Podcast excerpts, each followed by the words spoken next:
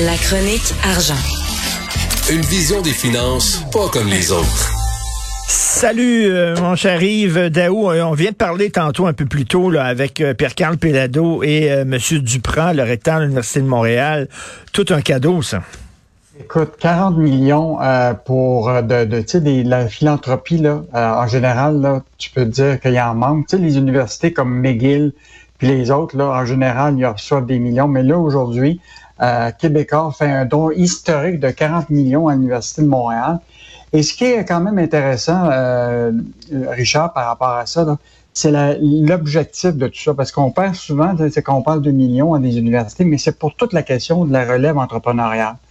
Et on sait au Québec, là, actuellement, là, il y a au moins une trentaine mille d'entreprises actuellement là, qui vont passer à, à un autre propriétaire. Parce que tu as beaucoup d'entrepreneurs, ça fait 40, 30 ans qui sont... Et là, il faut qu'ils passent à à la prochaine étape. Et là, la question, c'est que ça va prendre des jeunes pour reprendre ces entreprises-là. Et on sait déjà, là, il y a des grandes banques comme la Banque nationale, Desjardins, sont dans ce qu'on appelle le reprenariat. C'est permettre à des jeunes qui, ont la, fibre entrepreneuriale de pouvoir reprendre nos, fleurons, nos petites entreprises du Québec. Mais ça, ça va nécessiter que ces gens-là, ces jeunes-là aient été formés. Or, euh, c'est quand même euh, un, investissement important. Ben et c'est une autre génération. Ça montre que, tu sais, on, fait les choses différemment. Tu sais, avant, les, les, les, les, gens d'affaires comme Pierre Pellado, il n'est pas allé à l'université étudier l'entrepreneurship, mm. puis il n'a pas eu un MBA. Là, tu sais, il est parti sa mm. business là, dans sa cuisine, puis s'est relevé les manches, puis euh, kiss, on va y aller, là, tu sais, puis c'est ça qu'il faisait. c'est ça qu'il faisait, là. Mais maintenant, avec la nouvelle génération, ben ça, ça prend des études, ça prend des gens qui étudient les lois, les règlements, etc. C'est différent. Et le programme va s'appeler Millennium Québécois, euh, puis ainsi que le futur centre d'innovation à l'Université de Montréal. Donc, euh, quand même une initiative qui, qui, mérite d'être saluée, là, compte tenu du fait qu'on va en avoir besoin d'entrepreneurs, mon cher ami, pour euh, la croissance au Québec. Et compte tenu que les universités sont sous-financées, hein, je disais ça dans le devoir, le, sous-financement chronique des universités, surtout les universités francophones. Euh, écoute, l'inflation, je vois ça dans la section argent aujourd'hui. les salaires ont augmenté de 2,4% mais l'essence de, de 31% les logements de 6% les, le bœuf de 13% les fruits de 8% C'est délirant. Non, actuellement, c'est les données de Statistique Canada qui sont sorties hier, qui comparent, par exemple, de janvier 2021 à janvier 2022. Écoute, des bons incroyables. Et, là, ce que tu vois, c'est que tu as les fruits, comme tu dis, à 8,2% le bœuf à 13% le logement à 6,2, euh, mais les salaires restent quand même euh, relativement faibles. Mais je te rappellerai que depuis un bout de temps, je sais pas si tu as remarqué, là, mais il y a des gens qui réussissent à obtenir euh, des augmentations de salaire assez importantes. Rappelle-toi la grève à Olimel, là, à Saint-Hyacinthe. Ils ont obtenu un bon de 25% d'augmentation de salaire. récemment, la fromagerie Boivin là, a augmenté la rémunération de ses travailleurs de 10% cette année. Euh, partout, là, ce que tu vois, c'est que tu as des rattrapages, des augmentations de salaire. Euh, évidemment, à un moment, ce qui va arriver, c'est que ces augmentations-là vont se refléter aussi dans les prix. Hein. Donc, c'est ça l'inquiétude des gens, c'est que tu as une augmentation de salaire, mais en même temps, les gens vont devoir faire en sorte que les entreprises vont refiler cette facture-là au consommateur, puis là, ils vont devoir augmenter les prix. Donc, c'est une espèce de cercle puis là, évidemment, bon, tout, euh, le, tout nous pend au bout du nez, là, la, la, hausse des taux d'intérêt qui, normalement, la Banque du Canada devrait annoncer autour du, du 2 mars une hausse euh, de, du, du, taux directeur, donc évidemment des taux d'intérêt. Donc, on est dans une espèce de système actuellement où ce que on paye plus cher pour tout, les salaires augmentent, mais on va finir par les payer encore. Donc, euh, c'est une espèce de cercle vicieux. Ben, et donc, mais ce qui est sûr, c'est que le le revenu disponible des Québécois là, est, vraiment en chute.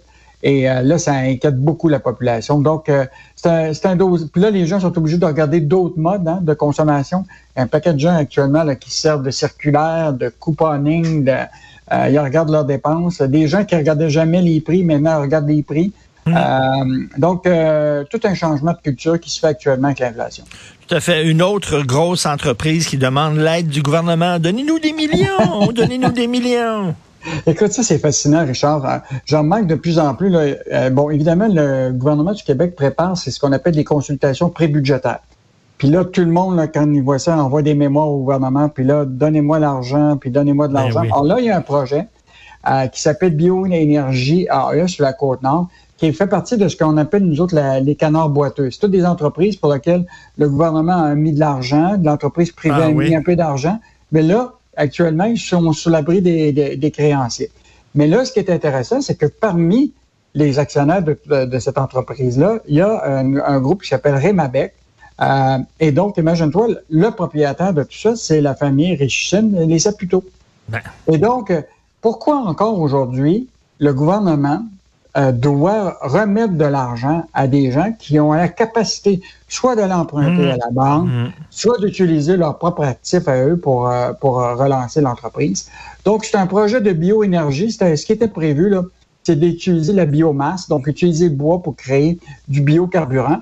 Puis là, la réalité, c'est que le projet lui-même, il se réalise pas. Euh, donc, autant dans les objectifs de quantité qui étaient prévus. Euh, donc, euh, là, ils demandent au gouvernement de, de tu sais, avec leur nouveau plan d'affaires, de les sortir du trou. Euh, là, on va voir si le gouvernement va être prêt à leur donner 30 millions. Mais c'est assez fascinant de sur- voir. surtout, tu dis c'est un canard boiteux, là. Ben, écoute, euh, jusqu'à date, là, nous, là, l'Investissement Québec, on a mis 22 millions de dollars là-dedans. Puis là, aujourd'hui, c'est à l'abri des créanciers depuis près d'un an. là. Ben là. Fait que là, je pense qu'il y a beaucoup de questions euh, qu'il faut se poser à chaque fois que des gens approchent le gouvernement. Il faut être capable de- d'exposer qui sont les actionnaires derrière cette demande-là. Euh, puis au, au moins, ça va permettre au gouvernement et à la population de savoir pourquoi on est obligé encore de donner de l'argent à des entreprises qui euh, ont les capacités. Ben oui, tu sais, et puis quand, quand tu commences à faire du vélo, tu as besoin des petits trous d'appoint, les, les deux petits trous, mais à un moment donné, là, quand ils t'es enlèves les petits trous, puis il faut que tu puisses faire ton vélo sans les roues d'appoint. À un moment donné, il faut qu'une entreprise puisse continuer sans tout le temps, tout le temps, tout le temps que le gouvernement les aide, là. Mm. Puis si, euh, c'est- tu sais, la direction nous disait espérer produire 40 millions de litres de biohuile à partir des résidus forestiers puis, euh, par année, puis ils n'ont pas réussi à le faire. Et, écoute, c'est pas la faute des, des, des, des, des- contribuables québécois s'il y a Ben eu ce problème-là. Et donc, euh, je pense qu'il faut vraiment se poser des questions là, sur toutes les subventions aux entreprises. Là. Écoute, on a 4,2 milliards de subventions annuellement au Québec là, aux entreprises. Là. Je pense que là, il faut, il Oui, non, faire non, le ménage faire, là-dedans. euh, exactement, faire le ménage là-dedans, tout à fait. Merci beaucoup, Yves. On se À parle demain. demain. Bonne